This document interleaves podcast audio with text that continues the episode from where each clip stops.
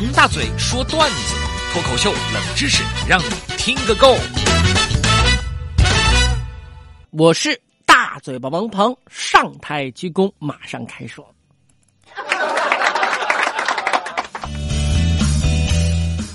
呃，跟大家畅谈一下啊，最近呢，我在整理视频啊，因为也有很长的时间了，抖音也好，微信也好，还有自己拍摄的视频也好，得整理整理了。在整理的时候呢，我就看到了我跟太太结婚的视频啊。我和太太何老师结婚已经掐指一算，走过十三个年头了。虽然经常在节目当中我说何药师在家里面对我一气之使，但其实何药师也是非常非常关心我的。昨天我们俩吃完饭以后呢，把小魔兽留在家里面做作业，然后我们出去散步。昨天蛮冷的，冷风一吹啊，我就缩了缩脖子。我们家太太何药师站在我面前，给我挡住风，然后帮我把衣服的拉链拉得高高的。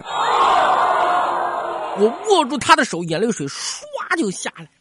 何药师轻轻的说：“哎呦，老公，这都是我应该做的，哭什么东西呢？你是男人，不能轻易的哭的。”我跟他讲：“你拉链卡到我脖子了。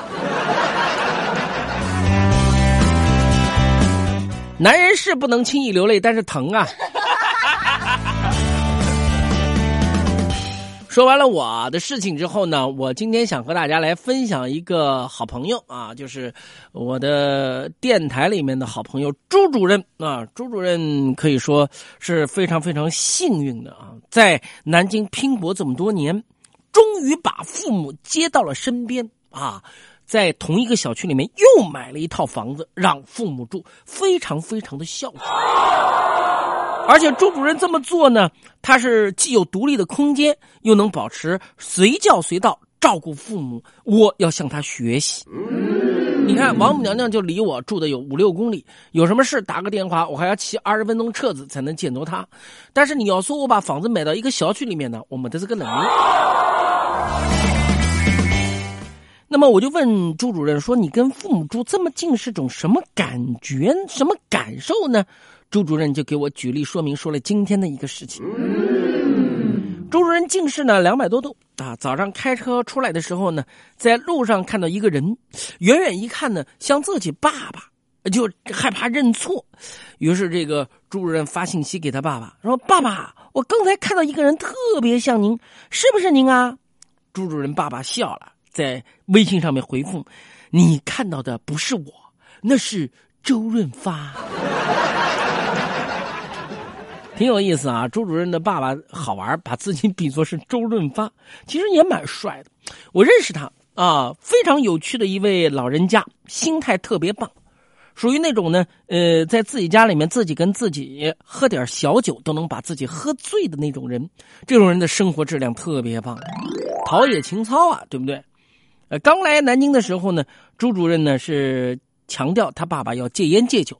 而且呢，经常拉着他爸爸上医院去体检。当时医生就问朱主任的爸爸：“老同志，你吸烟吗？喝酒吗？”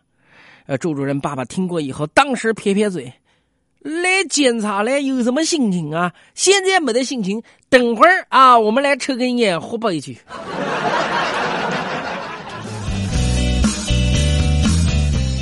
你看朱爸爸这么有意思，朱主任也不差。回过头来，我们说说朱主任啊。朱主任呢也是非常有意思的啊。除了在我们台里面上广播的直播节目之外呢，新媒体也做节目。